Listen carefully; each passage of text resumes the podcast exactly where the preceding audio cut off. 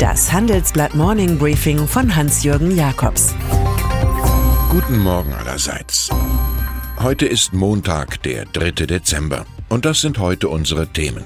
Weißes Haus statt Autohaus, der digitale Doppelhorst und Schäubles Kanzlerpläne. Manager, sie sind keine Diplomaten und Politiker sind sie schon gar nicht. Und doch wähnen sich die drei Vertreter der deutschen Autoindustrie in öffentlicher Funktion unterwegs. Morgen treffen sie in Washington auf US-Handelsspezialisten. Sie wollen Autostrafzölle von 25 Prozent verhindern und ihre Märkte in den USA schützen. Bittsteller des Status quo, die den präsidentiellen Wüterich mit ihren hochgetunten US-Investitionslisten beruhigen. Weißes Haus statt Autohaus, G2 statt G20 sozusagen. Im Haifischbecken des Donald Trump haben die Gäste aus Germany allerdings die Funktion von Clownfischen übernommen, schöne Opfer im großen Spiel. Unsere Titelstory beschreibt, die EU-Spitzen machten in Berlin bereits klar, dass sie die Atmosphären-PR für eine Panikaktion der deutschen Hersteller halten. Die USA trauern um George H. W. Bush, den Älteren. Beim Altpräsidenten ist es jetzt so wie bei dem vor Monaten verstorbenen Republikaner John McCain. Seiner Fairness und politischen Kultur wird großer Respekt zuteil.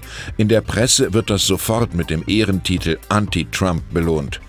Bei Bush, dem Förderer der Einheit, kommt noch eine Würdigung hinzu, die einem beim amtierenden Regierungschef nie einfallen würde. Freund der Deutschen.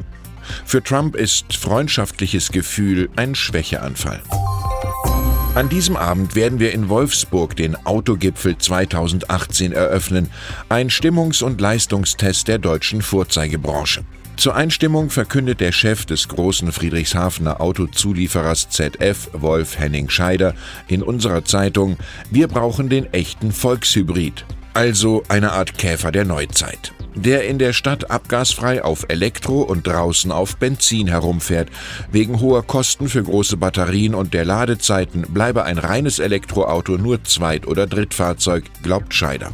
Die Hybridversion. Sie könnte am Ende den streitenden Lagern der Kommunen und der Bundespolitik helfen, die sich heute zum Dieselgipfel in Berlin treffen.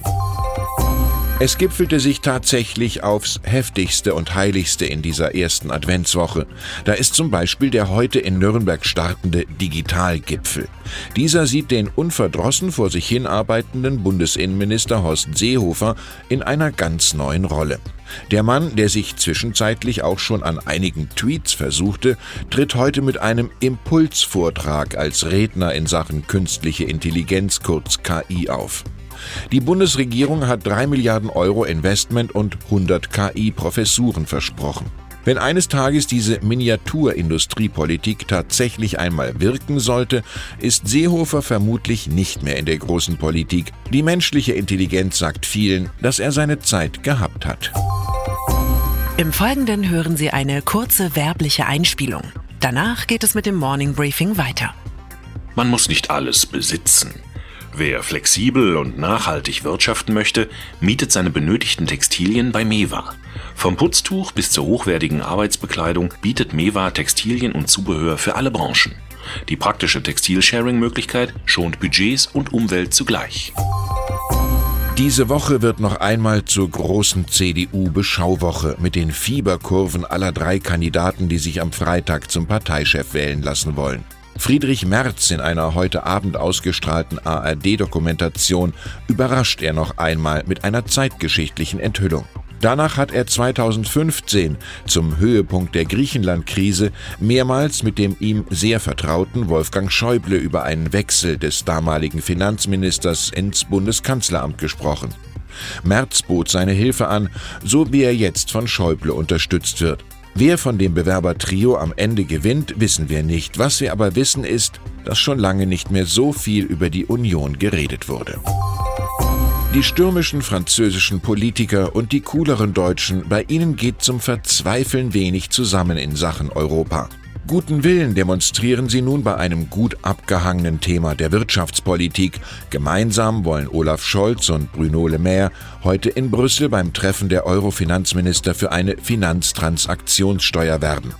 Die Einnahmen könnten einen Beitrag zu einem Eurozonenbudget sein, so heißt es in einem deutsch-französischen Papier. Acht Jahre nach Ankündigung dieser Steuer wirkt die neue Ministerinitiative ganz so, als ob Rudolph the Red-Nosed Reindeer den Weg durch das fiskale Chaos finden könne.